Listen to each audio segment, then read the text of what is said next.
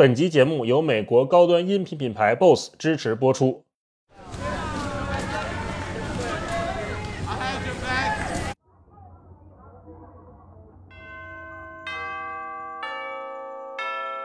两千年初吧，突然有一年，北京啊就有了一个圣诞节的都市传说，就是三里屯世贸天阶要人工降雪啊。我们都希望世界变好，我们都希望生活变简单，我们都希望像我们一样善良、真诚、可爱的人能过上平安美好的生活。我觉得这是人类永恒不变的话题。所以今天，但是这本流行文学因为里边有了这些共通的价值观做底色，所以它依旧能够在时间的长河中被留存下来。大浪淘沙，始见金，它依旧是那个金。们对社会有了一些认识，有了一些判断，我们知道这个社会的结构或者社会我们当下面临的问题是什么的时候，我们是不是还能读那些作品，能把我们的价值观重新接到上面去？如果能接上，我觉得这个东西就没有白流行。通过研究用户的需要，通过大数据来创作，对我就觉得这个是一定。对，我觉得这个一定是怎么才能让一个东西变治愈？我后来发现有那么几点我琢磨的啊，一个呢就是这些你买得起的东西能让你的生活变幸福；第二个是你够得着的且你认可的人跟你想的一样；第三个就是你喜欢的人或者你肯定你认可的人得到了过上了美好幸福的生活。大家好，欢迎来到新一期的文化有限，我是大一，我是超哥，我是星光。大家好啊！刚才大家在这个开头片头听到的是我们模拟了一下这个降噪耳机的消噪功能，呃，因为我们这集是跟 BOSS 合作播出嘛，我们后面还有一个跟 BOSS 的抽奖环节。那众所周知，BOSS 这个音频品牌在声音、在这个听觉、耳机各方面都做的已经是非常优秀了哈。大家不要走开，我们后面还有一个小活动啊，邀请大家一起来参加。我们现在就开始聊聊我们正式的节目哈。好，看到这个标题，大家应该也都猜到了，我们今天要聊聊圣诞。和《圣诞颂歌》这本书哈，那这本书呢，其实可以聊的东西非常非常多，因为它是狄更斯写的，其实是圣诞之父，也可以这么说哈。但是开头呢，我们还是先聊聊我们自己对这个圣诞节的回忆或者是记忆。嗯，呃，我不知道你们是什么感觉哈。我小时候，我今天回忆了一下，我小时候那个圣诞节和元旦呀，我是串着过的，是过串了。为什么这么说呢？就是一到元旦。班级上都会组织这个新年的联欢会，在这个联欢会上呢，大家就会相互的赠送贺卡，没错，应该都有这个记忆，对吧？赠送那个贺卡，我今天回想了一下，上面的图案基本上就是下着雪呀，然后有这个雪人啊，还有一个角色就是圣诞老人。我今天突然觉得有点不对劲，为什么元旦过节的时候送的贺卡上面画的是圣诞老人啊？这个其实跟我们今天要聊的这个圣诞颂歌其实也有关系。那我们之前还是先聊聊自己的回忆哈。我记得小时候我们去买那个贺卡，有那么几个档次。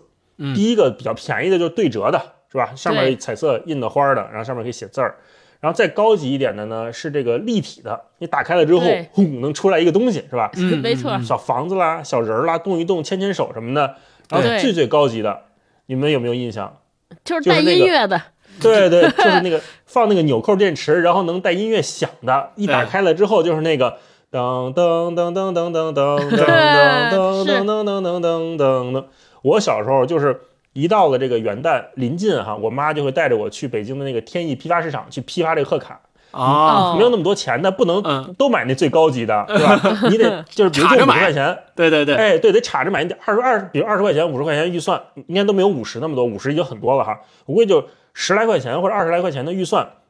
你得算准了。说我这个特别好的词，比如说给朱星光准备，那我可能准备一个音乐的，对吧？那给我同桌准备，关系一般，但是还得维系着，可能就买一个普通的，就是得算了？得想着说我们班，比如说一共有四十个同学，我不可不可能都送啊，对吧？那我买多少张，怎么怎么花叉着来？然后后来还有那种笔，有没有印象？那个类似于金粉的、银粉的，对，还得往出挤，又又像胶水又像笔那种。没错，没错，巨粗。对，后面还就有一个攀比的行为了，就是这个元旦联欢会过完之后，就看谁收的贺卡多。比如说我可能准备了二十张，发出去了哈，都写着名儿呢，都是不是随便发的。呃，比如我得写超哥，祝你新年快乐，什么学习进步、身体健康什么之类的，都是写着名儿的哈，不是随便发的。比如说我发出去二十张，但是我能收回来三十张，就说明哎，我这人缘还不错，是吧？对对对对对惦记我的人比我惦记的人多。我 不知道你们有没有类似的回忆，超哥？嗯，嗯，哎，我我回答这个问题之前，我特想问一下，因为咱们这个不在、不在一个城市，我特想知道，就是北京首都是从什么时候开始实行过圣诞节的？因为在我记忆里，好像不是从小就有，好像是从某一年开始就突然流行过圣诞了。我想知道北京这个时间节点大概是多少？星光，你有印象吗？你有印象吗？我印象里应该是小学，就是刚才大一说互相送贺卡那阵儿，是我印象特别深刻的。就突然有一天，呃。冬天的时候，有一年突然发现班里的同学们开始互相送贺卡，然后当时也不知道为什么要做做这个事儿，然后就就说是为什么，就互相问，就说啊，圣诞节了，圣诞老人送礼物送贺卡，然后才知道有圣诞节这么一个东西，但是当时也不清楚这个节日到底是为什么而设立的，只是觉得说哦哦是个节日，然后是个白胡子老爷爷。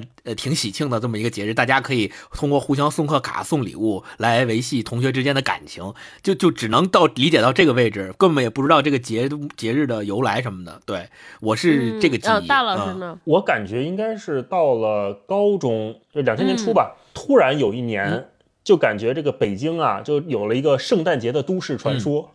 就是市传说世贸天阶要人工降雪。啊啊 我虽然没去过，但是嗯我身边的朋友都特别热闹，就是说，哎，今儿晚晚上那个王府井要人工降雪了，大家都去。嗯那会儿那个科技也不发达，然后大家也没什么网络能查，都是口耳相传，也不知道怎么就传起来了。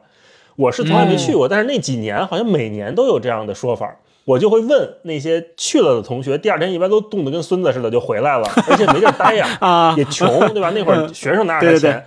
嗯基本就是在麦当劳待了一宿，啥也没干。火啊嗯，这几个人都冻得流着鼻涕就回来了。嗯呃好像是有有这么一个。然后呢啊，好像上了大学之后，大家就开始流行送苹果。对对对对，是是是有啊有你想想这个苹果有没有觉得很奇怪？因为说平安夜送苹果，但是这是个中国的谐音梗啊。对嗯对对，哎，说起来送苹果，我的回忆，我的圣诞节回忆就跟这苹果有特别大的关系。嗯，我之前我们应该也是，好像我记得是从高中的某一天开始突然流行过圣诞节的，但我一直对这个节日没什么兴趣，也觉得很淡，没有什么特别的。直到上大学，上大学。就是我对他的记忆完全是出于一个我一个人，就我室友给我笑坏了，这完全就跟大伙儿说那谐音梗有关系。我大学室友一个成都女孩儿，就是有一年突然喜欢上了一个男生，一个师兄，然后又特别快的失恋，然后失恋对他打击特别大，打击到。多大的程度呢？就是他突然有一天出去碰见一个传教的人，然后他又信了基督教，火对，啊然后他每天就是早每天都要窝在，就是我们大学时候，咱们不是那个上下，也不是上下，比如说底下是写字儿的书桌，上面是一个床，嗯反正他每天但凡在宿舍的时间，就是在那床上翻圣经。我们说啊我这太虔诚了。然后啊突然有一天他。巨慌乱，就开始在嗯各个宿舍借苹果，说有啊有没有苹果，有没有苹果？我说哎，怎么突然有苹果？他说就是我们那个，我们今天要组织活动，好像就是基督教有一个传统，是不是每年平安夜要去要去这教堂里边过一个安过一个节？好像嗯是，他说我们要、我们要做这个活动，然后。要每一个人往那个就是领圣餐还是怎么样，就是互相赠送小礼物。他说我已经忘了今天有这事儿事儿了，哦，但是我不送也不行。他说你们谁有苹果借我一个没有？因为外边买已经来不及了。他说借我一个，然后但是没有人有苹果，就是还有一个同学从那个袋子里边找出一颗苹果梨。他说苹果梨行不行？然后苹果我们就梨还行，对对对，然后后来我们就给他出主意，就是就是谐音梗的高级，就是嗯有有一个人说谐音梗说，哎，你这样你就是送这苹果梨，你就跟他说说平安夜吃苹果不仅平安，而且希望大家就是。都能用正确的态度面对分离，不要像我这样，不要像我这样，因为分离过去一直走不出来，然后还给设计，你给我笑坏了。然后就上价值了，嗯，对对，关键是就是之前我特别，我觉得我这也太虔诚了。就做完这件事儿之后，我就质疑他这个信仰的虔诚的程度。然后果不其然，过了没过两天，就随着他有了新的恋情，他这个信仰就快速的终结了。然后后来我们就老吐槽他，我们就老吐槽他，说：“哎，你那个今年圣诞节是送苹果送梨呀？”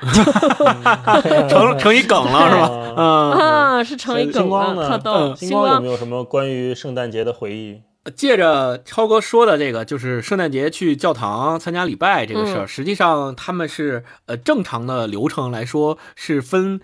平安夜呃礼拜和圣诞节，其实大部分的教堂都是会在二十四号的晚上，也就是我们俗称的平安夜举办一个礼拜的仪式。然后呃对呃北京这边呢有几个大家比较有名的教堂，比如说海淀堂啊什么的。然后我我。就是所有的呃基督教和天主教的教堂都会在平安夜的时候有这种特殊的礼拜的仪式，所以如果大家在各自的城市，你们有有就想去的，对这个感兴趣的，可以找一找附近的教堂，然后二十四号的时候去看去去参加一下。但是要提醒大家的是，因为平安夜慕名而去的人特别多，所以估计要排队，而且晚上冷，所以大家可以多穿点。然后在参加这个仪式的时候，就是。教堂，中国的，尤其是中国的教堂，他们会入乡随俗，就像超哥说的，会给你发苹果，然后取这个谐音梗，呃。祝福你这个在平安夜平安，所以这个也并发呀。对对对，这个也并不是说，呃，有可能他的这个呃习惯是来源于民间的传统，但是现在很多基督教的教堂，他们也在平安夜的礼拜仪式里也会给你发苹果的，然后也会发糖果，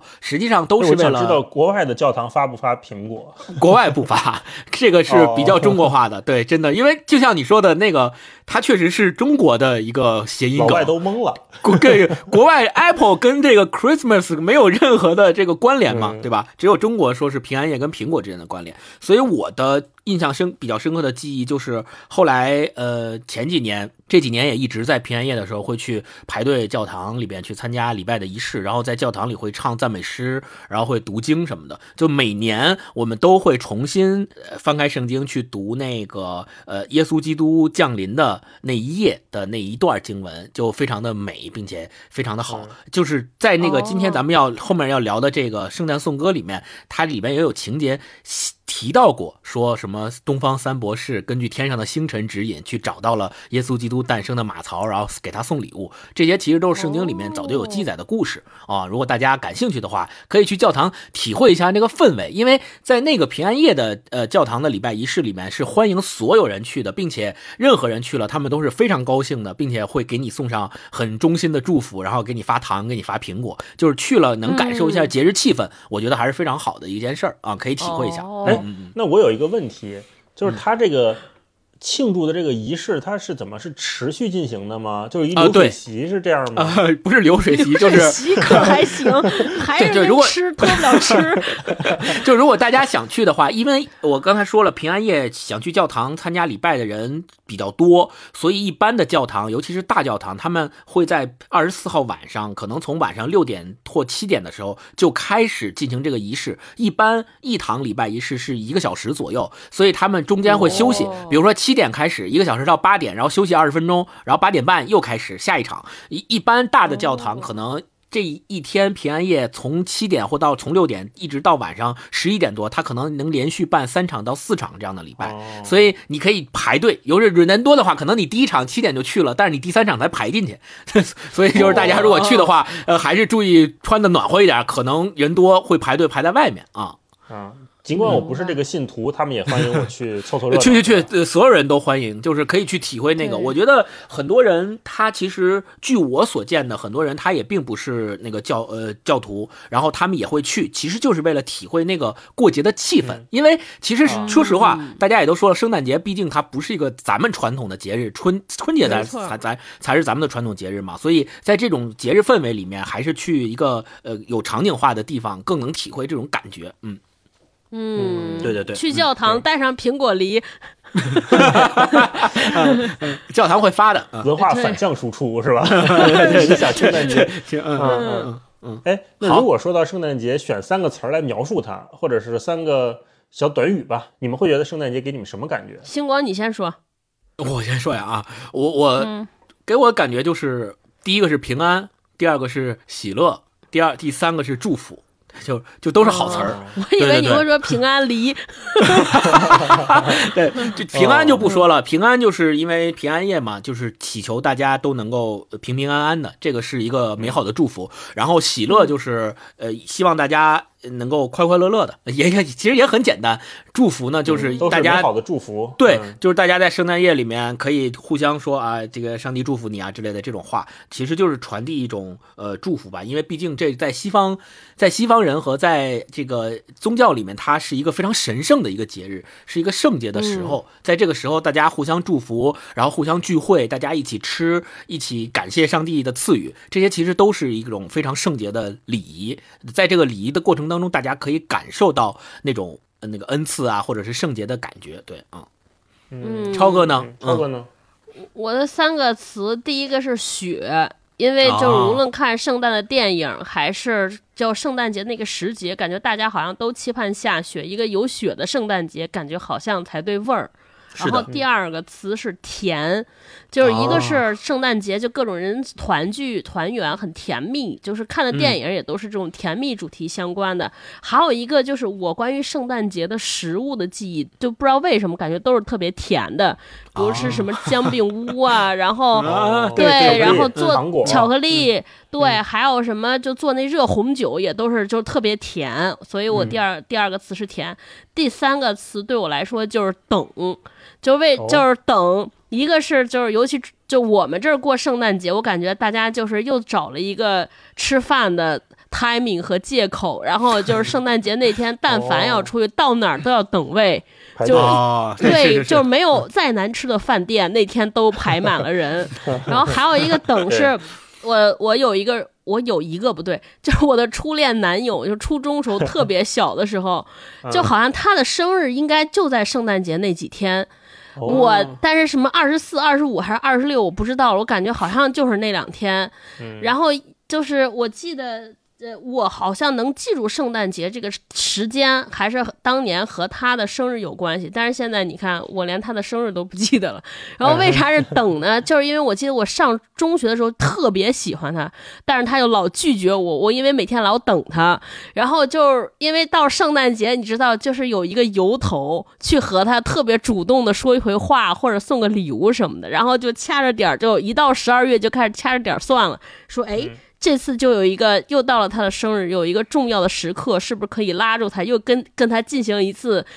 又又一次告白，然后又一次被告白拒绝，所以就就是等，你知道，掐着日子算，然后掐着日子被拒绝，特别惨，啊。嗯，最后也没等着。哎，超哥说这个生日，我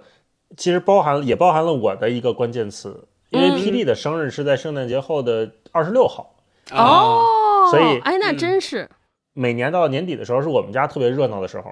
就是又准备从圣诞节。开始过，对，又可以过生日了，然后又可以送礼物了，然后又跨年了，然后又嗯。跨年可能放假，又可以出去玩儿啊，又迎接嗯新的一年。所以我们家的一个关键词，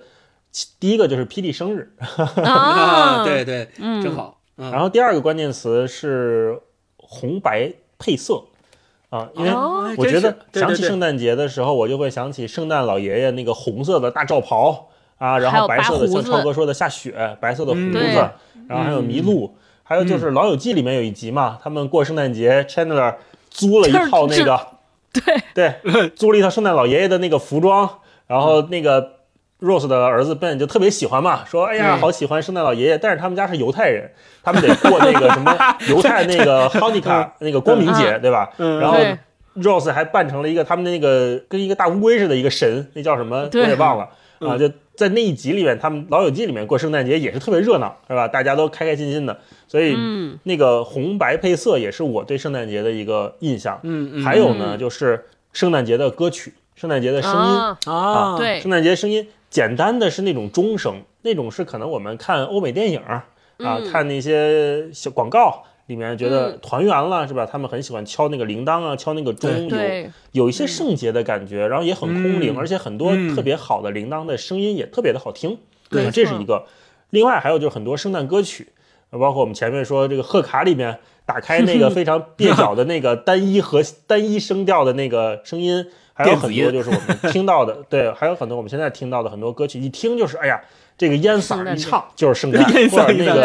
个和声一起就是圣诞，它有很多这种，嗯，这感觉就出来了。对，说到这儿，其实 BOSS 今年也做了一个非常有意思的，叫做 BOSS 声音圣诞盲盒。哦，大家听到我们这期节目的时候呢，也可以去他们的官方微信去看一看，他们这做了一个很有意思的活动，也可以在这个声音里面，我们体会一下圣诞节给每个人带来不同的感受哈。没错，嗯。嗯。我想知道你们对这个圣诞的声音有没有什么记忆，或者是想分享的？歌啊、嗯。声音啊都可以，行吗？嗯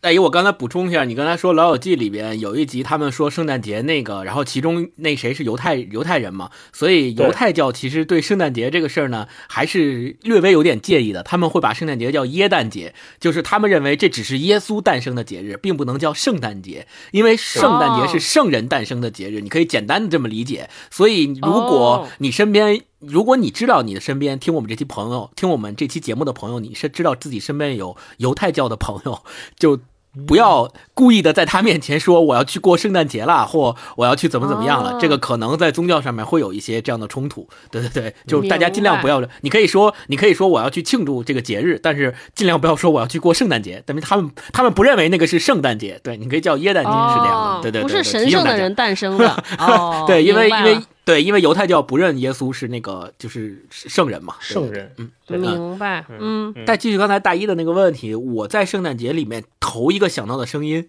当然就是铃儿响叮当了，对吧？就 Jingle Bells，对对对，我就想到那个声音，它是最嗯，就一想到这个就浮现在脑海里的。然后另外还有一首歌是。一想到圣诞节就会浮现脑海里的，就是陈奕迅的《圣诞节》。哎，对对哦对对对，我就知道，就是陈奕迅的《圣诞节》，嗯因为嗯嗯，我就是那首歌，第一是朗朗上口，第二是陈奕迅呢唱了很多特别有名的歌。这首歌呢是一唱出来，你就会感觉到像超哥刚才总结那几个词，雪，然后会感觉到有点冷冷冷的，然后并且他那里面歌词讲的就是。对，就是孤孤独的圣诞节嘛。对，因为我、嗯我上大学那几年就每年都听这歌，然后每年都孤独的圣诞节。都孤独，对对对，是是是，所以就印象特别深刻。一想到圣诞节，现在哎，就孤独到这歌。了是吧？对，现在没了。啊现对在好了。对，现在好。嗯。超哥你们俩呢？嗯，哦超哥，呃，刚才大一老师说烟嗓，就是我嗯。对圣诞节歌曲最深的记忆是来自两个加拿大人，一哦。个是 Michael Bublé，就是他那个他那个词儿写的是 bubble，但是其实念 Bublé 好像是。嗯就是一个加拿大的歌手，然后呃，他的声音就是那种男中低音、男中低音的那个音区，然后唱的非常舒服。他他拿过好多奖，然后他在二零一九年的时候。哎，不是，是二零一一年的时候出了一张专辑，就是唱圣诞的歌。因为国外好多歌手就时兴在圣诞节的时候翻唱一些歌曲，然后做一些专辑。然后 Michael Michael Bublé 那张专辑，我觉得可能有可能是发行量最大的，就他那年那张专辑全球卖了将近一千五百万张。就一千五百万张是个啥概念？我那天查了查，你看，咱们知道周杰伦卖的最火的专辑，全亚洲的销量大概是三百万张。嗯，就是你想那个，哦而且他周杰伦发片的时候，叫《七里香》，应该还算是唱片行业非常非常繁盛的时候。二零一一年，二零一一年的那个时候，其实唱片行业已经没有那么鼎盛，他还能卖那么多专辑。对，我估计大家。可能不知道这个，可能对这个人的，呃，对这个歌手的歌，就是对这个歌手的名字不太熟悉。但如果听到他的歌，听到他一个嗓音，我觉得大家一定在好多商场、好多的这个 咖啡厅听过他的歌。对，这是一个人，第一个加拿大人，第二个加拿大人就是 Justin Bieber，就是他有一首歌叫 Mistletoe。就是就是说胡寄生嘛，也是圣诞节常用的一个植物，那个也是在二零一一年附近发发的一首圣诞纪念歌。我为啥对这个歌记忆特别深呢？因为就是二零。一一年可能是我刚刚认识 Justin Bieber，然后他靠那个 Baby 就红遍大江南北，而且那个 Baby 那首歌应该是二零一零年八月那个时候最火的时候，然后到二零就是我觉得这就像咱们那种当红炸子级歌手，唱长得也好看，唱唱就完了，就没再太在意。直到二零一一年，突然听到这首歌，他可能已经变声了，就没有那种高昂的童声了，然后是一个浑带点沙哑、带点浑厚的男生唱这个歌。我我当时就是，我记得我好像在地铁上，好像是在收音机，就是怎么着也是无意中听到这个歌。然后我说，哎，挺好听。后来有人跟我说，后来那个主持人 DJ 当时说，说这首歌来自 Justin Bieber，我就停下来，我说，哦，他还能唱这种歌呢。然后就唱功非常之好，就是 Michael Bublé 那首歌，听完就他唱的所有专辑里边的歌，你就感觉像是就是回到了家，推开门，从大雪缤纷的。就是寒冰天雪地里推开门，有一个人端着一杯热巧克力等着你喝，是那种温暖。然后那个呃，Justin Bieber 那个 Mistletoe 讲的应该就是一个，就是星光说的，就是孤独，就单恋的男孩在圣诞节喜没有喜欢的人站在那儿，就是单相思呢。然后听的就一种突然回到年轻时候那种恋爱时节的那种青涩和美好。我就觉得我听着就脸上都挂着，就嘴角的微笑，就像看自己亲儿子那种感觉。我说我太会唱了，人家也是，这也是偶像歌手，我这么会唱吗？所以我就对他就是这两首歌印象特别深。嗯嗯嗯，大老师呢？哎，大老师呢？我其实没有听。太多像超哥说的这么多国外歌手的歌曲，嗯啊，我的印象还是停留在刚开始我说的那些小时候的啊，听到跟新年好会混在一起的圣诞歌曲，不知道大家听到这个这段的时候会想起什么哈，也可以跟我们分享分享。嗯嗯，对。那接下来我们就回忆回忆完了哈，我们就聊聊今天要聊的这本书。好，嗯，为什么从圣诞节的回忆开始呢？因为刚才我们提到的很多元素啊。其实都是从这本书开始慢慢演变的，没错。为什么说《圣诞颂歌》这本书值得聊，也是因为这个大作家狄更斯既被称作是英国的脊梁或者英国的良心，同时也被称作圣诞之父啊。很多圣诞节的传统，包括圣诞老人这个意象，很有可能都是来自于《圣诞颂歌》这本书，就我们今天要聊的这本书啊。那我们。先请超哥给我们介绍介绍《圣诞颂歌》讲了个什么故事？这是一个特别治愈的故事。就是我看完这个，我说，哎，这不就是一个浪子回头金不换的故事吗？一个关于救赎的故事。讲的是啥呢？就是这个故事发生在大约距现在两百多，有一快小两百年了吧？就是一八，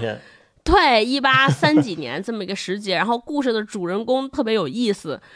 故事故事的主人公叫斯克鲁奇，就是中文翻译过来是这样。他是个富翁，但是呢，他就是是个单身孤独的富翁。他唯一的亲戚就他是一个，就就他有一个外甥。然后这个人呢，不仅是个富翁，同时也特别的贪婪、吝啬和冷漠。就是用狄更斯那个原文翻译过来，就是上海译文给他翻译，这个人怎么定性呢？说是他是一个巧取豪夺，呃。能搜善瓜、贪得无厌的老黑心鬼，对。然后这个人又 多吝啬呢？说就是说他有一个雇员，每天帮他摘抄文书，就是现在理解是他的秘书吧。这个秘书每天写，就是来上办公室点一小炉烧多少碳都有规定，就他给定量，就是以至于少的说那个秘书都得拿蜡烛取暖，就是这么一个老黑心鬼。对，然后也特别冷漠。而且他这人一开始就是一直拒绝过圣诞，呃，他就觉得圣诞节就是骗人，就是胡闹啊，然后影响他赚钱了。对，谁谁邀请他去圣诞节，他都不去。然后有一个冬天，有一个圣诞节，他又准备一个人回家，可就是安安静静的睡一觉，把这一天挨过去。喝点粥。对，把这一天挨过去，结果突然间晚上。就是奇迹发生了，就是家里边陆陆续续来了他逝去好友的灵魂，他的这个前合伙人的灵魂，还又来了三个精灵，这三个也叫幽灵也好，精灵也好都可以。这三个精灵分别是代表过去的记忆，然后现在的时光，还有未来的精灵，就是大概这三个精灵就带他在人世间游走了一圈，就过去、现在和将来，也就是对对这一天，是带他看了啥呢？就是你是咋来的，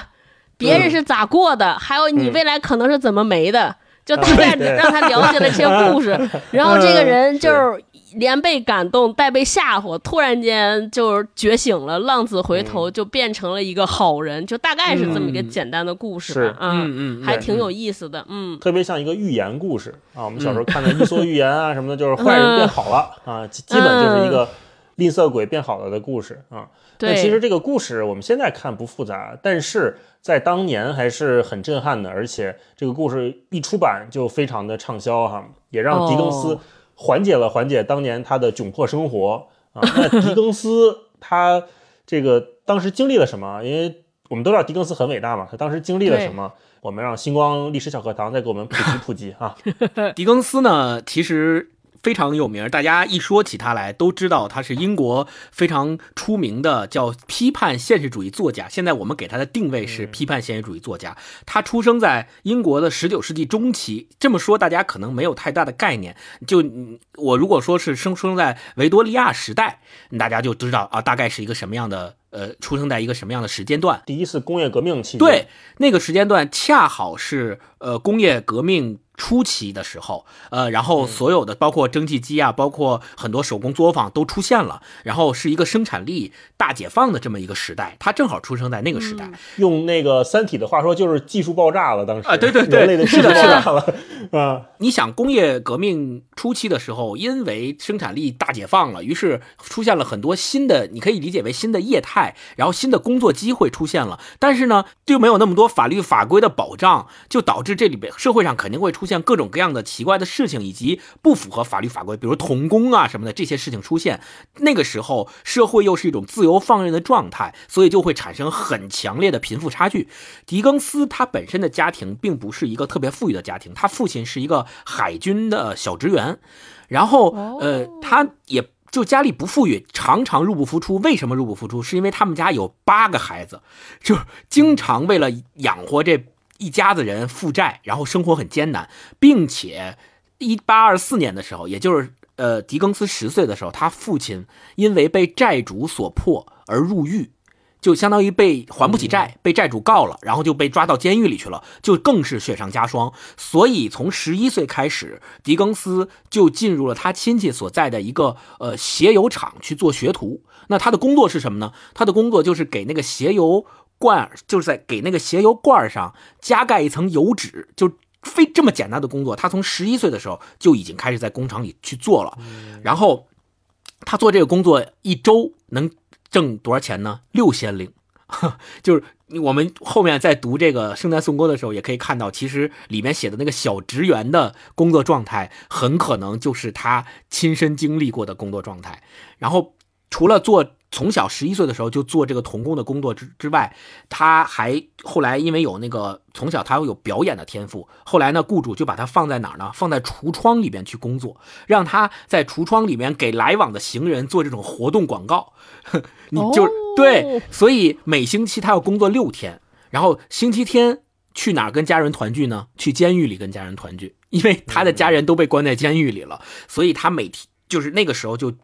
体会到了世态炎凉，体会到了人情冷暖，所以他后来他开始写作之后，就写出了很多很多描写和反映社会底层人民劳动真实现状生活的这样的作品，包括我们现在耳熟能详的《雾都孤儿》，对吧？对，就这这些作品是他的成名作，也是他的代表作。那我们。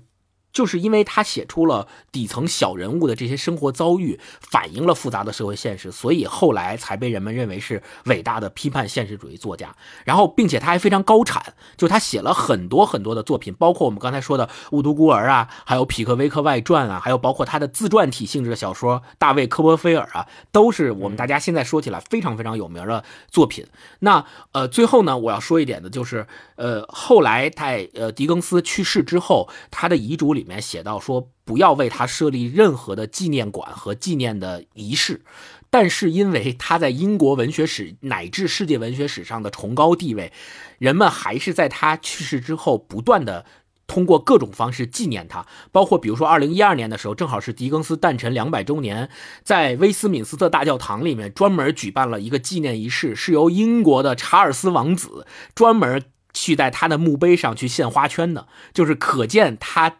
后死后的殊荣是有多么高的待遇，并且，呃，一九九二年到二零一一三年这段时间内，英国的国家货币就是十英镑的那个钞票的背面就是狄更斯的肖像。然后，呃，今天我们要读的这本《圣诞颂歌》也是一本他的代表作。嗯，我这次看这个书啊，我还发现了好几个关于圣诞节的冷知识，就是我在做功课的时候，嗯，就是咱们当时看很多国外的那个。习俗，他们都是会做一个花环嘛，对吧？绿色的花环，柏树啊，什么胡姬生啊什么的，放在呃门上挂着，是因为就是从十七世纪的时候开始，人们用就用这种绿色植物装饰家，是因为觉得这个绿植啊有魔法，他们到了冬天还不枯萎，还绿着，所以一定能抵御严寒。从那时候延续下来了这个圆环的。绿色的装饰作为圣诞节的装饰之一，也是希望家里能抵御严寒，不被这些外面的寒冷所侵扰。对，所以这就导致了后来啊，这个圣诞老人初代圣诞老人初代墓的时候，他是穿绿色衣服的。对对对对对，他是跟着这一套绿色的这个视觉，我们现在叫做 vision，对吧？跟着这一套视觉下来的。然后视觉那会儿的圣诞老圣诞老人，他们叫 evergreen，就是永远的绿色。那为什么说我们现在年轻？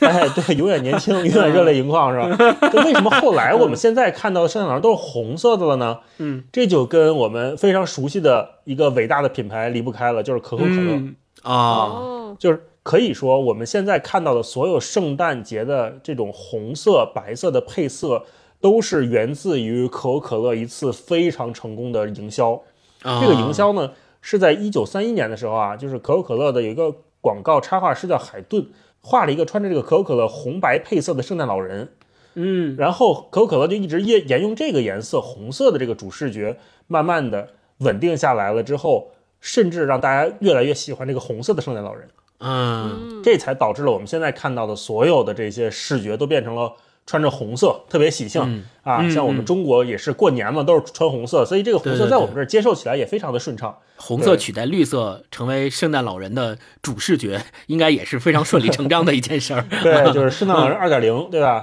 嗯，还有一个就是刚才星光说到狄更斯这个伟大呀，或者说受全民的喜爱，还有一个小传说，但这小传说不知道对不对哈？我觉得有可能是个大家的美好祝愿，就是当年狄更斯去世之后。就有人传说说，街上有一个小女孩听说了这个噩耗之后，就问她的爸爸说：“哎呀，那狄更斯去世了，是不是就没有圣诞老人了？”啊啊！因为狄更斯刚才超哥介绍嘛，他在《圣诞颂歌》里面的遇到那个第二个精灵啊，带他看现在的，看别人家是怎么庆祝圣诞的那个巨大的精灵，穿着一个绿色的袍子，那个其实慢慢的变成了圣诞老人当时的形象。我在看很多关于狄更斯的介绍的时候，都有这个小女孩的这个段落，但是呢，又因为是都有，所以我就会有点怀疑哈，他就有点像是大家对这个伟大的狄更斯的怀念，但并不一定真的是真的啊，可能真的是谁听了一耳朵啊，所以大家就可以听个乐呵吧。那我们接下来聊聊这本书的感受哈。好，我第一次读完这个书的时候呢，我没有太查狄更斯的这个年份啊，包括他。生存的这个时代是什么样的？所以我会觉得有点寡淡，就是它非常的简单，简单到纯真。那种纯真的有点像，就是刚才我前面提到的看寓言故事啦，我们小时候看童话故事啦，那种好人坏人分明的角色，而且它那个转变的动机也非常的，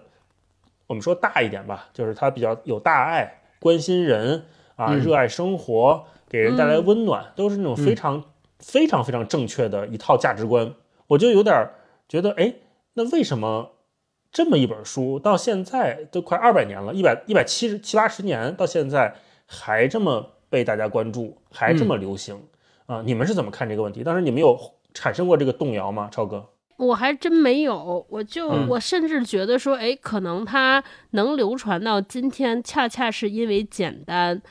就我今天还跟勾总讨论这个问题，哎，为什么这个两百将近两百年前写的故事，今天我们看起来还依旧觉得温馨温暖？可能就是这，你想这一一个多世纪，将近两个世纪，我们大家的生活状态、价值观发生了多么翻天覆地的变化，包括信息接收的方式。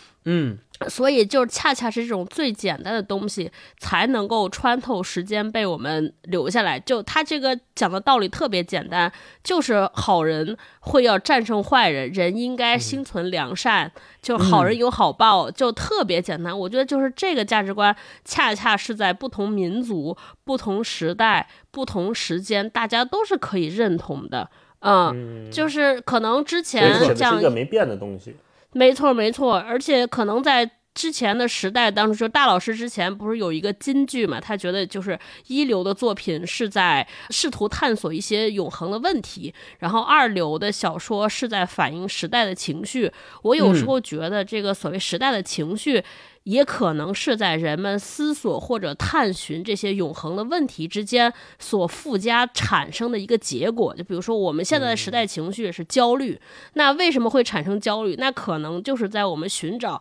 人生的意义，到底什么是好的人，什么是好的人生，到底人生应该怎么过的过程当中，因为不知道那个真正的结果，或者是大家对这个真正的结果没能达成共识。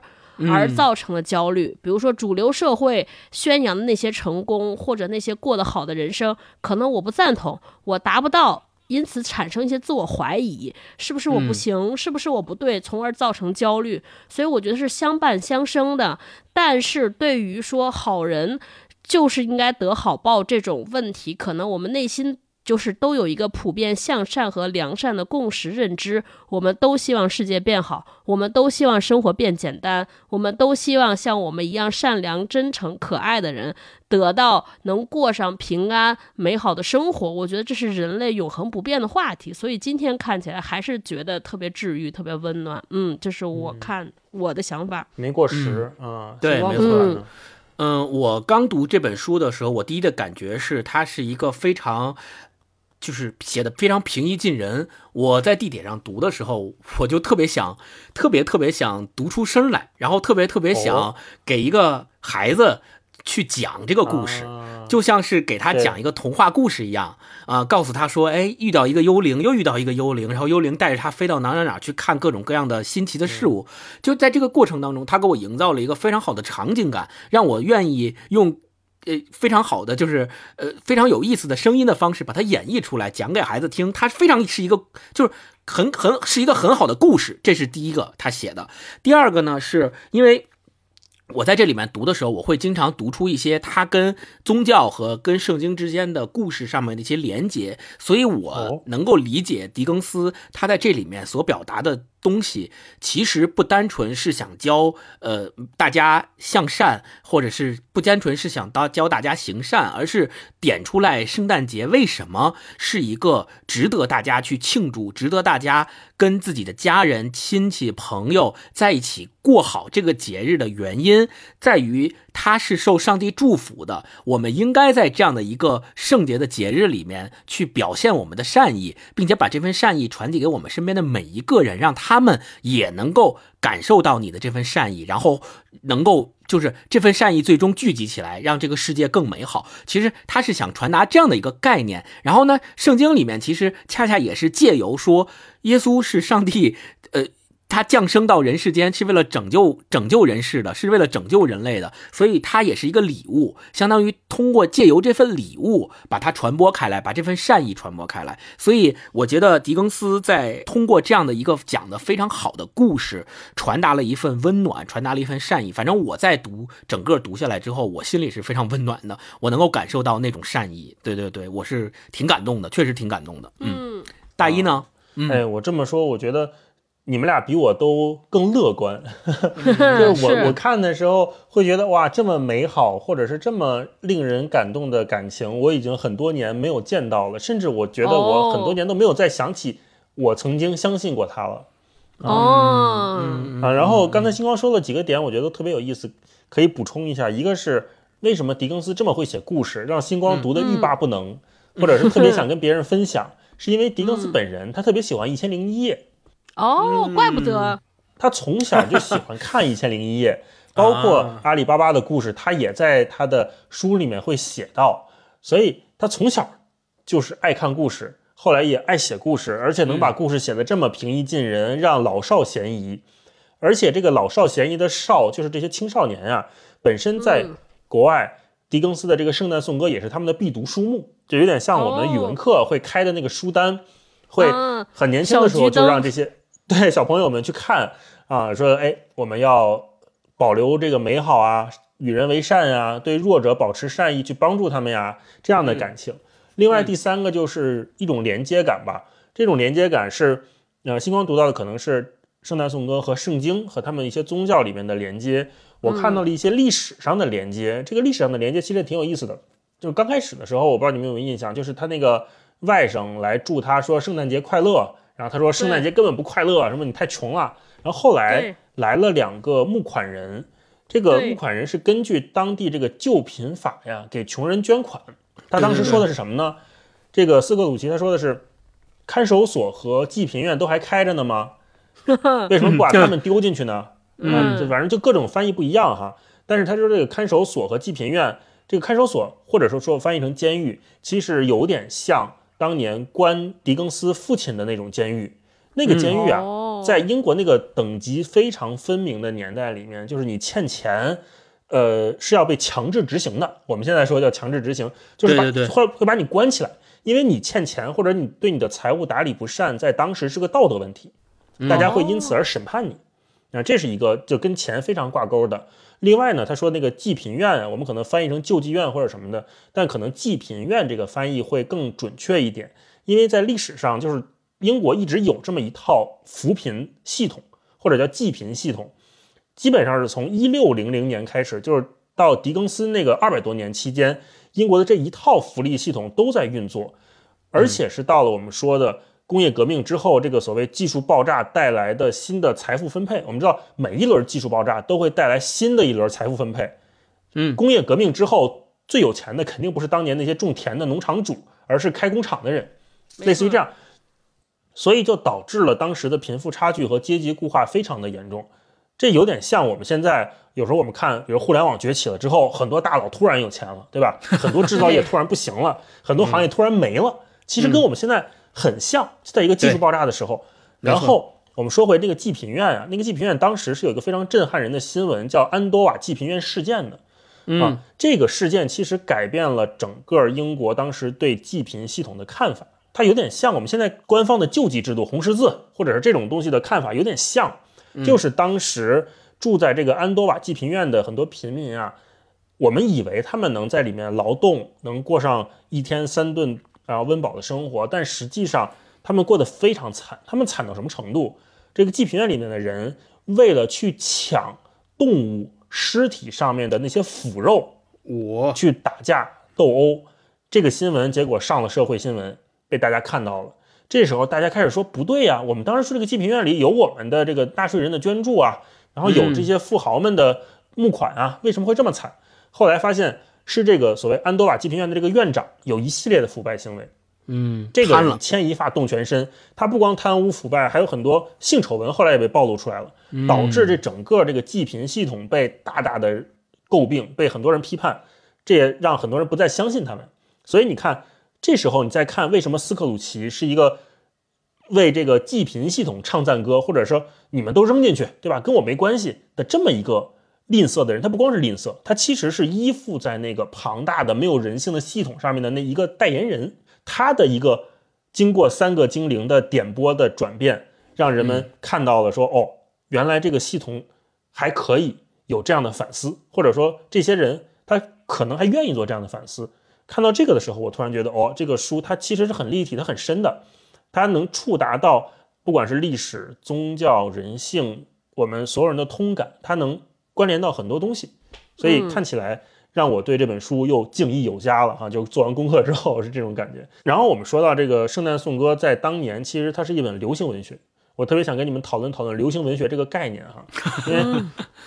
就像我们现在谈到圣诞节，就一定要谈到狄更斯对他的改变一样。狄更斯有点像我们当年聊过的毛姆，就是他在世期间就是畅销书作家。为什么他当时写出来就能畅销的流行文学，到我们今天读起来还这么津津有味？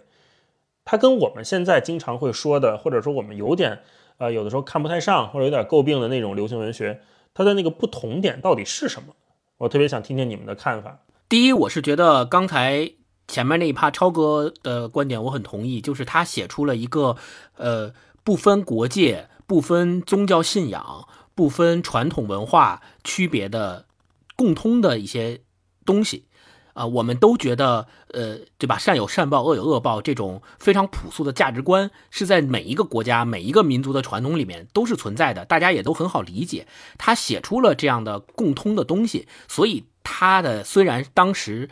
这本书是一本流行文学，但是这本流行文学因为里边有了这些共通的价值观做底色，所以它依旧能够在时间的长河中被留存下来。大浪淘沙始见金，它依旧是那个金。而不是被大浪淘沙淘走的那些沙。另外，当这本书写完之后，后世每当有人过圣诞节的时候，都会不由自主的想起他在这本书里面所写到的那些故事，和通过这些故事对人心的教化。所以，人们就不断的反复的提起他的这本书和这部作品。于是，他的这本在当时的流行文学就变成了大一老师说的那种可。对，可以跨越时代的那种文学作品，就不再是单纯是一本流行文学了。我是这么觉得的。但是我们现在看，其实很多现在所谓的流行文学，它并没有贯穿于底层的这种共通的价值观做支撑，只是可能写出了某一群人或某一个呃阶级在现在这个社会里面的感受和观察，仅此而已，没了。那随着时间的变换，随着条件的不同。这种感觉和这种观察就会发生翻天覆地的变化，它就当然留不下来，就当然不能跨越时间的长河。这个我觉得是它跟现在的流行文学最大的差别。为什么我们现在还依然愿意在几百年以后还读他这本书，对吧？我们不愿意，可能过几年我们就不愿意读那些流行作家写的流行文学了，这就是原因啊。这是我的看法。对，就我因为对现在的流行文学我不太了解。就有的时候，我们身边朋友或者年轻朋友在看一些，比如说耽美啊，或者是网络小说啦，就我觉得肯定里面也有好的哈，但是我确实看的很少，只能想想我们自己的经验，比如说我们年轻的时候看的那些《梦里花落知多少》啊，什么这些什么《小时代》或者这种，就是确实是流行文学，对吧？或者是当年的网络文学，比如说《悟空传》，是不是我们现在再回头，在现在这个阅历再回去看的时候，会觉得那个东西已经没有意思了？我觉得也不单纯是，如如果咱们把这个讨论再扩大一点的话，我们可以再去想，比如说我们小时候读的格林童话、伊索寓言，对吧？这些它其实也是童话，或者是呃。或者你可以把它称为流行好几百年的文学，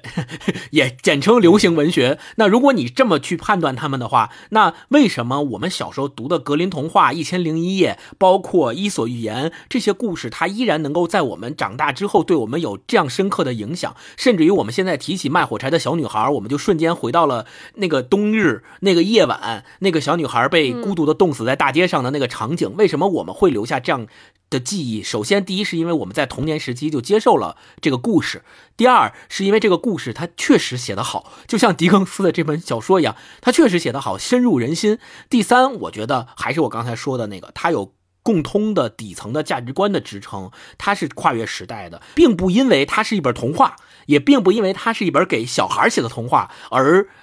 随着年龄的增长就觉得它没意思。超哥怎么看这个问题啊？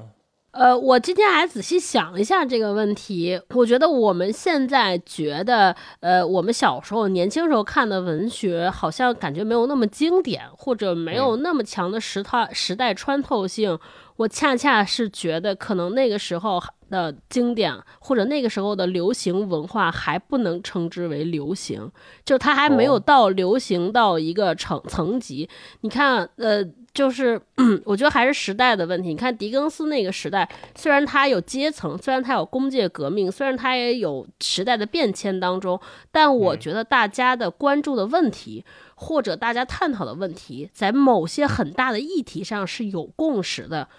比如说，大家关心关心温饱，关心温暖。就是还是有大的话题在的。但是我们今天似乎，我觉得就是找到共识议题的空间越来越小。嗯，哦包括我们接触的媒介也好，所以我们所谓的流行，今天我觉得越来越看到的是它在某个圈子里边或者某一群人当中的流行，就是大家都在讲破圈。我其实一直觉得破圈这个事情可能是个伪命题，对，因为嗯我觉得圈子和圈子之间，它连交流的基础可能都不存在，所以你说让这个圈子的东西扩散到那个圈子会被受欢迎，会被讨论，我觉得甚至连话语体系都不一样。你比如说，可能让我妈说 YYDS，她可能 嗯，就是这个你都没有探讨的空间，所以我觉得很难。就我觉得倒不是因为今天的流行作品水平不好，可能确实是因为。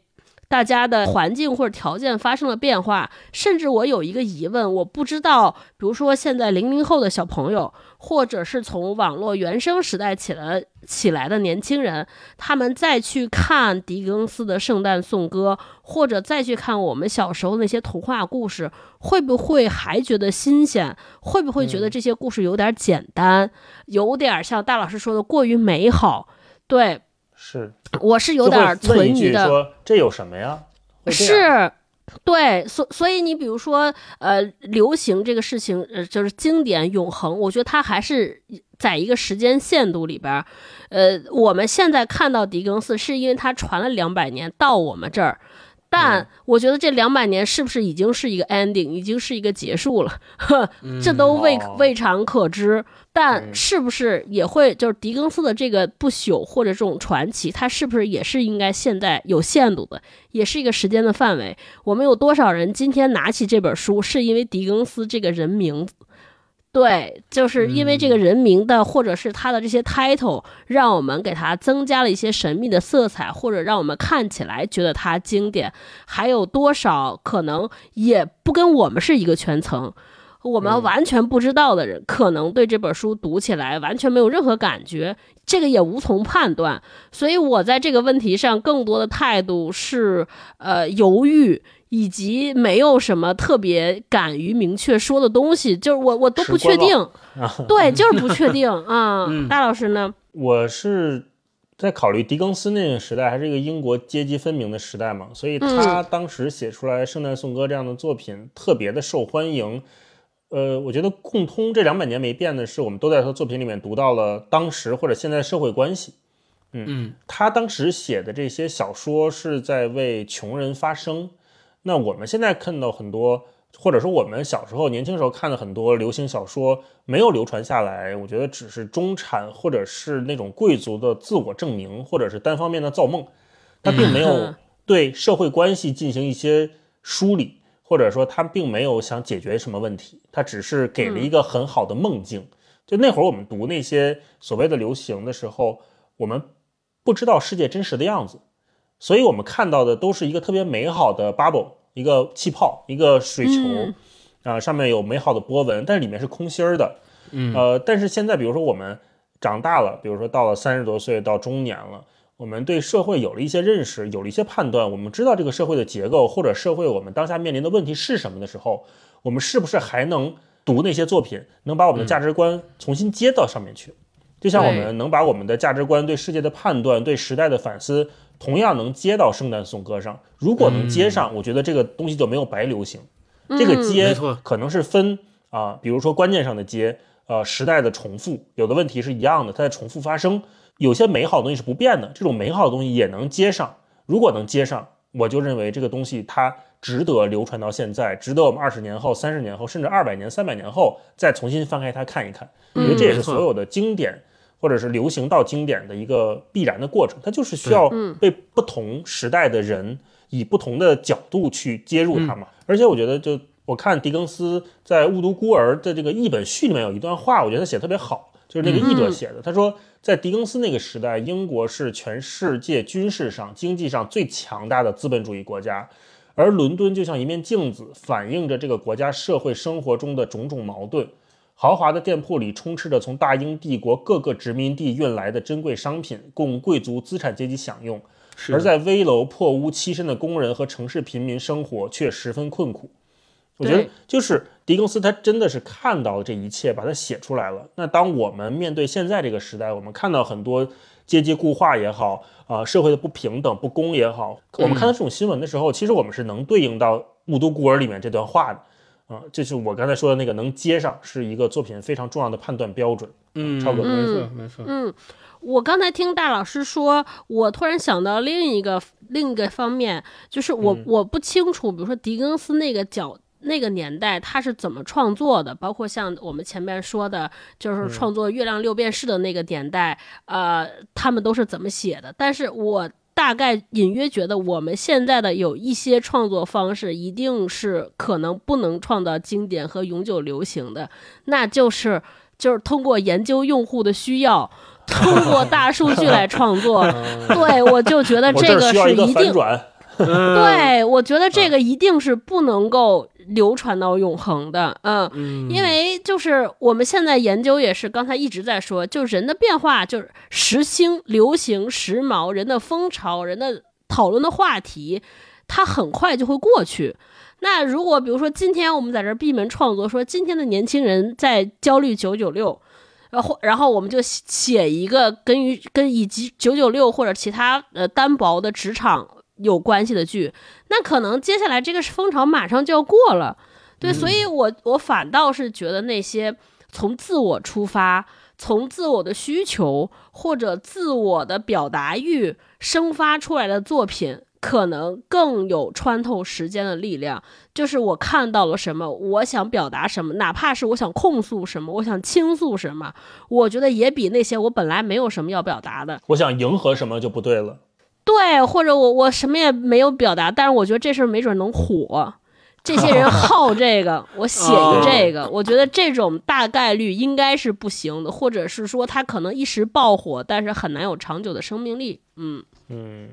星光呢？呃，我想分享一下我读这本书的时候，呃，我的一些感想，就是尤其是在某些段落里面，比如说，嗯呃，狄更斯他在这里面写过，呃，第二个幽灵，呃，来到他。就是第二个幽灵来带这个史克鲁吉的时候，呃，史克鲁吉发现说，在第七天的时候，呃呃，那些面包作坊都会在星期天的时候关门。然后史克鲁吉就问说，呃，这个不是你们，就是他跟幽灵说，这个不是你们的家族，你们幽灵让这件事情发生的吗？你们强迫大家在星期天必须要关门的吗？也就是说，他说这个东西是呃不对的。然后这个幽灵他是这么回答的，他说，在这个世界上。幽灵回答：“你们有些人宣称认识我们，他们假借我们的名义做各种狂热、骄傲、恶意、仇恨、嫉妒、顽固和自私的事。这些人对我们和我们的亲朋好友而言，根本就是陌生人，仿佛从来没存在过。记住，他们的所作所为要算在他们自己头上，别算在我们头上。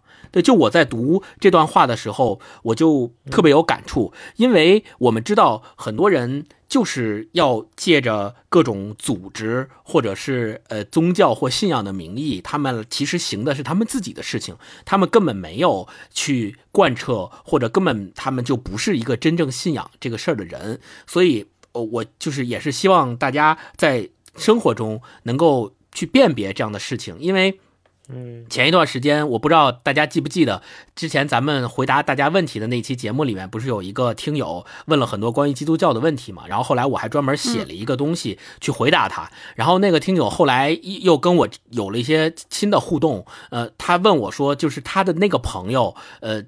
就介绍他加入一个教会，然后那个教会叫什么什么什么，我就不说了，是一个教会。然后他问我说。听没听过那个教会？我说我没有听过，然后他就给我简单讲了一下那个教会的一些行为和一些就是教育上的东西和传播上的东西。呃，我我我给他的建议就是说，如果是这样的话，其实没必要非得要参加这样的一个什么组织才能够亲近这样的一个信仰。对，所以我希望大家也能够在生活中有过这样的辨别，不只是在信仰或宗教这一类事情上，而在很多事情上都应该有这样的一个警醒的心吧。对，然后这样的话可能会避免很多很多，就像这里面写的，呃，狂热呀、恶意呀、仇恨啊、妒忌的事情去侵害你，对，啊，然后也会避免去去侵害别人的事情发生啊。希望大家能够有这样的一个观念吧，嗯嗯，好，嗯那我们现在这个也到年底了哈，啊，我们也跟大家分享分享，呃，想推荐的相关的书啊、影音啊，或者是圣诞礼物啊，我们有没有什么喜欢的、想推荐的，跟大家分享分享的？那我们今天做了一个规定，就是说不推荐《真爱至上》，真爱至上不能推荐《真爱至上》啊。对，我们就不推荐《真爱至上》了，因为每年都要推荐啊，不同的什么媒体啊、公众号啊，都会用各种疯狂的截图来提到这部电影。我们说点别的，好不好？嗯，那我先来，我先我我先来呢，不是怕你们俩抢答重了，而是说我觉得我这个有点葛啊。我想推荐两个电影，一个电影呢是《小鬼当家》。哇，你这你先，我想推荐《小鬼当家》，我去。哦，你想推荐呀？哎呀，还真是撞了撞了。那我把这个留给你，我还准备了一个啊 啊。另外，另外这个确实是有点葛，我是想推荐一九九二年那版的《蝙蝠侠归来》。哦，为什么呢？这个电影是导演是蒂姆·波顿，那蒂姆·波顿后来他导的那些电影，什么《小飞象》啊，《爱丽丝漫游仙境》啊，其实也都是这种有点嗯，就乌托邦或者。比较飞的那种啊，嗯，动画电影都很华很华丽。我觉得在九二年那版蝙蝠侠里面，他的那个反派是企鹅人和猫女啊。那企鹅人也是蝙蝠侠宇宙里面一个人气非常高的反派啊。猫女也是亦正亦邪嘛，一直在跟蝙蝠侠有互动。我们后来看到的那个诺兰那一系列的猫女是安妮海瑟薇演的，那就非常漂亮，非常美丽了。我想说这一版蝙蝠侠是。我小时候最早接触到蝙蝠侠电影的那一版，所以就呼应到 callback 我前面说的那个贺卡那一段哈，就是他给我的印象就是最早的国外人对这种圣诞节的样子啊。嗯，虽然在蝙蝠侠这个电影里面，它是有点那种 cult 片，或者是我们现在看起来很粗制滥造的那个，它里面飘的那种雪啊，然后人对圣诞节那种热热乎乎的感觉。企鹅人和他们那些反派就有点滑稽，但是又有点像小丑啊，然后在里面能用各种奇奇怪怪的武器打来打去的，就特别像我小时候对刚才我说对西方的那一套东西的想象，有点诡异啊，有点不能接受，但是又觉得很新奇啊。而且企鹅人他们这个故事发生的时候正好圣诞节，哥谭市正好是圣诞节，所以我就跟大家推荐这部电影。如果你是一个特别想怀旧的朋友，或者是想怀念一下。九十年代美国当时对圣诞节的想象的样子，可以看看这个电影，还是挺好玩的。现在看这种回看那种老片儿，就感觉特蠢，但是也很有意思啊。嗯，我就分享这个吧。啊，那把小鬼当家就留给星光吧。啊，来吧。呃，我我推荐分享小鬼当家。我推荐《小鬼当家》，就是因为《小鬼当家》它发生的这个时间也正好是圣诞节，尤其是《小鬼当家》的第一部、第二部和第三部，《小鬼当家》一共有五部，在网上大家可以找到。对，但是其实。最有名的应该是前三部，第一部、第二部呢是同一个小朋友的那个演员演的。后来呢，他长大了，他长大了之后，第三部本来也想找他演，但是因为他长大了就不像小时候那么可爱了，于是出演不了了。后来就换了一个小朋友演的第三部。但是第一部、第二部其实都发生在圣诞节的假期，因为美国人圣诞节假期是非常重要的一个日子嘛。所以第一部的时候就讲的是他爸他妈出去玩了，然后把他一个人放在家里了，然后有恶贼进来了，这个笨贼进来了，挺蠢的，他就在家里头跟这些贼们斗智斗勇。这是第一部的故事，第二部的故事呢是他爸他妈又一个圣诞节来临了，然后他们全家人要一起出去玩然后呢这次没把他忘在家里，把他带走了，但是呢把他忘在机场了，然后对，然后他又跟这些笨贼们在机场里斗智斗勇的故事。第三部呢，同样的也是，就是这还是同一波贼吗？不，不是同一波贼了。这 哪是同一波贼互相来？那也太傻了。对，第三部呢，就有点特工的那感觉了，就是什么那些贼们其实是一个跨国的大盗，然后要偷芯片，然后把芯片塞在那遥控车里了。圣诞节过过生日呢，在机场呢，那个遥控车买了一样的，然后就把那个遥控车拿到他们家去了。于是那些贼就追他们家去了，然后又在他们家里头跟他们斗智斗勇。所以就讲述了是一个非常好玩的一个幽默的。充满又充满 孩子的天真、孩子的智慧的，反正我当时第一次看的时候是把我逗得哈哈大笑。后来我又看了一遍，我记得我那会儿还是录像带时代呢。啊，对，那个我那时候是 CD，哎，VCD，VCD，当时还是两个盘，上下两张要同时放进去，然后它自动换。对，就那个时候印象非常深刻。所以如果大家想要回顾的话，可以去看一看《小鬼当家》的前三部，我觉得是在圣诞节里面，第一应景，第二它就是没有负担。快乐，第三就把孩子落下，对就就能体会能体会到那种非常好的感觉，又能够重回你的心间。对我推荐《小鬼当家》，你看就是上了岁数人在推荐呀，全是推荐二十年前的东西啊。超哥来一个。我那我这个真的是，我我其实是要推荐，是跟今天咱们这本书关联，就是、哦呃，用今天的话说，这《圣诞颂歌》其实也算个大 IP 了，所以它被 改编过好多版本。我因为这本书特别短，所以我看完了之后，我就看了各种改编版本。我隆重推荐两个版本，一个是。一个是应该是零九年迪士尼拍的动画版，还有一个是一九年时候出了一个英剧，三集的英剧，只有三集，也是类似于咱们的这个贺岁片。我为什么对这个记忆这么深呢？一个是因为我是现在看的那个动画片，零九年的，我刚看前几个画面的时候，我就还停下来倒了两回，我说这是真人的还是动画的？因为它一出来都是人的细节和特写，它细节画的太好了，所以我就感觉就像真人一样。是那个片儿做的特别精致，嗯，而且开场就是一个特别漂亮的长镜头。没错，没错，尤其像我这种没有见识的，我如果他不走动的话，就是你是看不出来动画的那个逐格感的。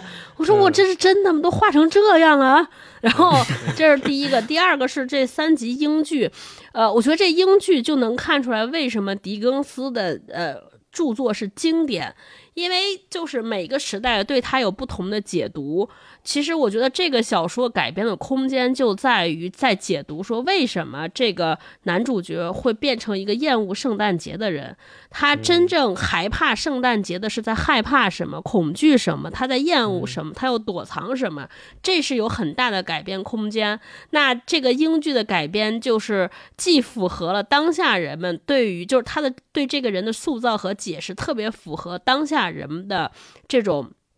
认知和判断，让大家觉得他的动机是合理的，行为是可理解的，而且还是一个可爱的人。对，这个非常难得。就在书里边，你看前半这人，你就觉得是大坏蛋，气的不行；后后边就中间，你就说活该。再就是他被那些幽灵带着去看的时候，你就是活该。再再让你吓死你，就是到最后你就觉得很温暖啊、嗯所以就看。但是你在看一九年的时候，用一九年的审美再看这个故事，你就觉得说已经不太够了。就单纯一个好人变坏的故事，就坏人变好的故事就不太够。那英剧加了好多细节，以及对这个人物的这些深度的思考，对他动机的推动，然后让整个人物丰富起来。但是治愈的效果特别好。我现在总结出来，哎，我总结出来几点，怎么才能让一个东西变治愈？我后来发现有那么几点我琢磨的啊，可能不太对。一个呢，就是这些你买得起的东西，能让你的生活变幸福，就特别。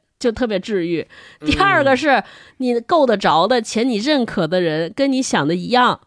这第三个人，第三个就是你喜欢的人，或者你你你肯定你认可的人，得到了过上了美好幸福的生活，或者说你觉得 像你的人。过上幸福的生活。第四种，第四种就是你讨厌和憎恶、厌恶的人没有好下场，倒霉了，就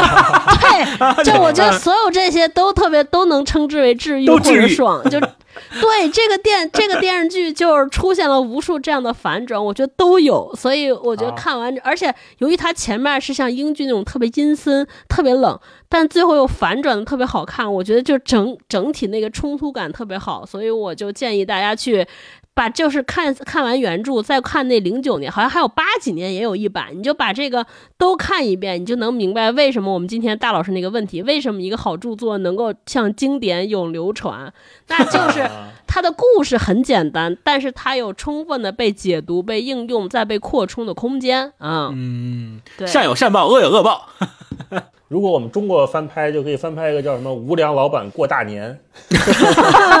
啊，这可能是刚开始就这个人就老让员工九九六是吧？然后老内卷 PUA 员工，甚至可能还对员工呃言语咒骂，然后发现他在公司根本就没朋友。然后发现过大年这一天呢，没有人愿意跟他说话，家里人也不待见他，甚至没有家人，没有家可回。嗯他看着这个嗯车水马龙的北京，就开始想：哎呀，那我这怎么办？那突然来了仨精灵，是吧？让他良心发现，仨精灵，对，可以，就是我发现这个盒儿，它就可以用在各种地方，包括英剧，很多英剧翻拍，它其实用的也是同一个盒儿，只是它就像我们刚才前面讲的，它接到了这个时代里面，它无缝的接入了这个时代，它那个核心没变，这就是一个好作品给我们带来的啊。你刚才讲这一套，你讲的这个无良老板过那年，是不是想到了徐峥那个电影《人在囧途》？对，有点像那个，对，遇到一个傻根儿那样的人，对，救赎了。哈傻根儿就是那个幽灵，带着他看遍世间繁华，终于醒悟。不是，是那个外甥，那个外甥和这个穷苦的这个办公室的淳朴而纯纯真善良的办公室秘书对，对对，无论怎么样，我都祝你圣诞快乐。飞机还得遇上。太 久逃不了泰国遇上了。。对，接下来由大老师进行今天正经的重磅的推荐。我跟你说，嗯前面的节目可以不听，这个推荐必须听。对，刚才我们不是说到年底准备礼物嘛，我就想对给大家介绍一个我个人哈非常喜欢的一个礼物。说实在的，我个人是非常喜欢买耳机，我非常喜欢研究耳机。那今天我们这一正好也是跟 BOSS 一起推出的这一集播客，那嗯我就想给大家推荐一个 BOSS 新出的消噪耳塞，叫 BOSS EarBuds。那它还有一个非常可爱的名字叫 BOSS 大鲨，就是鲨鱼的鲨哈。那为啥叫大鲨呢？我先给大家卖个关子，先后面说啊。那我们都知道这个 BOSS 是美国的高端音频品牌，我记得特别清楚，当时我第一次就是他们推出这个 QC 三五降噪耳机的时候，真的是惊艳四座啊！因为那会儿好像这个降噪耳机没有这么普及，他们是非常早推出降噪耳机的这个厂家，嗯而且我印象更深刻的是，也是一个冬天，可能也是年底即将圣诞的时候，我买了他们那个当时的降噪耳机。第一次站在北京冬天的国贸桥那儿，然后看着这个来来回回的车水马龙，戴上降噪耳机的那一刹那，哇，体验到的那个安静、世界安静了是不是好奇、惊艳，哇，都是 BOSS 给我带来的哈。嗯，那我不知道大家了不了解这个降噪耳机的原理哈，可以简单跟各位哦介绍一下。对呀，这个所谓的降噪耳机，好奇。它其实是一个高级的快速计算设备。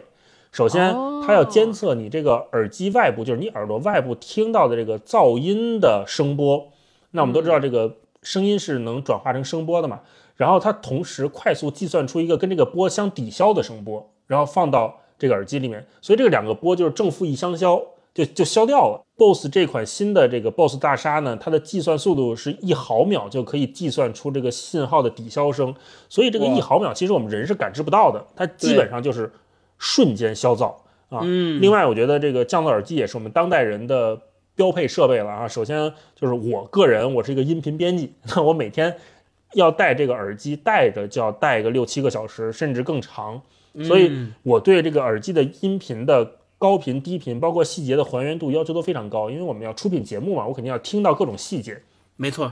那另外，我也是一个就是经常听播客，包括星光、超哥都是我们做播客、听播客很多。那就是每天上下班通勤的时间都在听播客。那在这个公共交通，尤其是在地铁和公交车上，如果我们不戴降噪耳机的时候，其实我们是听不到这个人声的，就很难听到。你得把耳机塞得特别紧，甚至把耳朵塞疼了，你才能听见。但你有了这个降噪耳机之后，就能瞬间消噪。如果你有这个使用习惯的话，肯定知道我在说什么哈。而且相信我，如果你还没有用到降噪耳机的话，一定要尝试一下，用过一次就回不去了哈。回不去了。对，我们刚开始不是说了吗？这款耳机还有个特别可爱的名字叫 BOSS 大鲨，这个鲨鱼的鲨。那为啥叫大鲨？其实是 BOSS 的一个专利设计，它叫 Stay Here、哦 Stay 就是停留，Here 就是听。那个 BOSS 大鲨，你看到那个照片，你能能理解哈，它是一个特别别致的鲨鱼鳍的设计，是为了让耳机能更好的适合我们每个人不同的耳蜗。嗯，其实这个耳蜗就跟我们的指纹、跟我们那个视网膜一样，就是每个人的耳朵都不一样。大鲨的这个 Stay Here 的技术，然后它还配了三副耳塞。我觉得就是以我们这个亚洲人的这个耳型啊，我觉得中小的耳塞基本就够用。所以朋友们如果买了这个 BOSS 大鲨的话，你可以试一下，三个耳耳塞你都可以换上试一下，看看哪个最稳啊。一般就是戴上之后来回晃悠、来回跑跳都不会掉的，而且我试了一下，那个降噪效果确实非常好。所以这不到年底了吗？如果朋友们你们有需要准备这个新年礼物啊，不管是犒劳自己还是送给亲朋好友，我觉得都可以考虑一下 BOSS 大厦这个新的 EarBuds 这个产品。而且他们今年又出了两个新的配色，一个是石墨蓝，一个是砂岩金。我们会在这个 show notes 里面放上这个图片哈，你可以看一下，非常漂亮。嗯特别好看它。不是那种特别饱和度高的，而且是它是有点灰度的那种偏高级的颜色。而且戴上这个耳机之后，跟文化有限的帽衫穿一起，我觉得是非常搭配哈。我还我还假模假式的拍了几张模特图，呃，嗯回头咱们公众号应该也会发，大家可以看看。好，嗯，对我这里边友情提醒好多女听友，如果你这个假这个圣诞节不知道给男朋友送什么，我觉得这个 BOSS 大鲨耳机一定是个特别好的选择，比什么送香水啊什么的就好，男生应该会更喜欢多了吧？就是因为嗯对，能一般女生直男的心坎儿里。对对，一般女生给男生送的香水都是女生喜欢的味道，就是你送这个就是男生真的喜欢的东西。嗯没错没错，嗯好，那就是嗯最后也欢迎大家留言互动啊，记得去 BOSS 的官方微信公众号参与抽奖，是有抽奖活动的。然后呢，他们是从二十号开始有这个圣诞盲盒的抽奖活动，有机会获得 BOSS 的专属的礼品啊，希望大家能好运，年底好啊，不管是呃送自己还是送亲朋好友，都可以看看 BOSS 的这个新产品。那我们这期节目最后让星光老师给我们上个价值来 上上个价值啊。啊，呃，我其实就是呃，大家都非常熟悉的，对，